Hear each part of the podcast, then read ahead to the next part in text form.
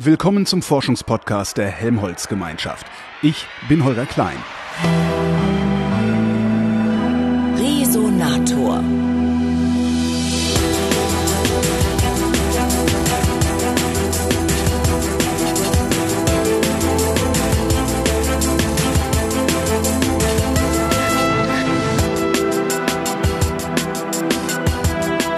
Seit September 2016 leitet Ute Mons die Stabsstelle Krebsprävention am Deutschen Krebsforschungszentrum in Heidelberg.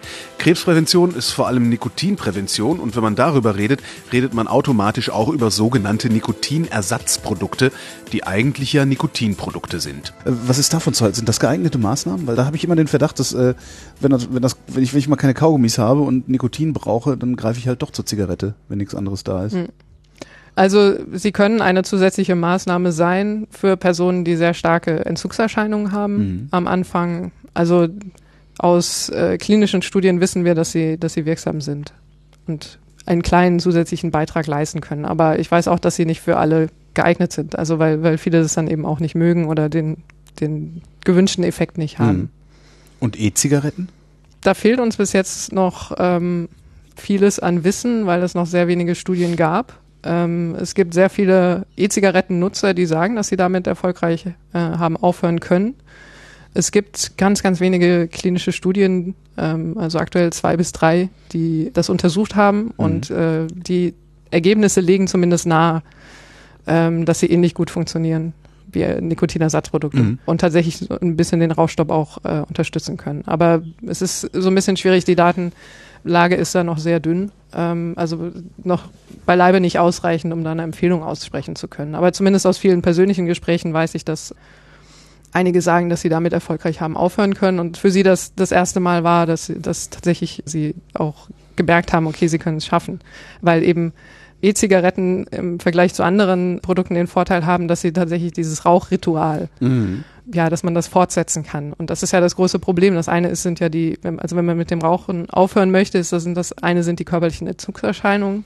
Die sind aber nach wenigen Tagen schon verschwunden. Jeder, der mal einen Langstreckenflug gemacht hat ja. äh, als Raucher, weiß, dass das gar nicht so schlimm ist. Genau, also das ist ähm, meistens auch also nur ganz wenige Tage und das andere sind aber dann die die langfristigen oder die psychische Abhängigkeit, die das große ja. Problem sind und ähm, dass man eben sehr sehr lange immer diesen Impuls hat in bestimmten Situationen morgens früh in der Raucherpause die die Zigarette zum Kaffee bei mir was, wenn ich ins Auto Situation einsteige. Ins Auto ich mir immer eine angezündet, wenn ich ins Auto eingestiegen okay. bin. Ich weiß nicht warum.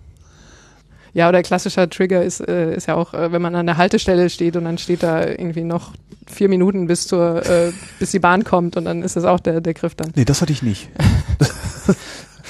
Und äh, ja, aber also es äh, wird ja auch vielfach jetzt diskutiert, ob E-Zigaretten sozusagen das Wundermittel sein können, die ähm, viele Raucher eben vom von den Zigaretten losbringen könnten. Mhm.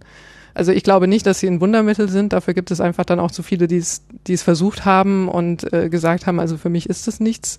Man muss ja auch so ein bisschen vielleicht technikaffin sein und dann mit den Aromen irgendwie zurechtkommen. Und für manche Leute ist es halt einfach nichts. Aber ja, also ich denke schon, dass sie auch ein gewisses Potenzial haben können, für Raucher eine weniger schädliche Alternative sein können.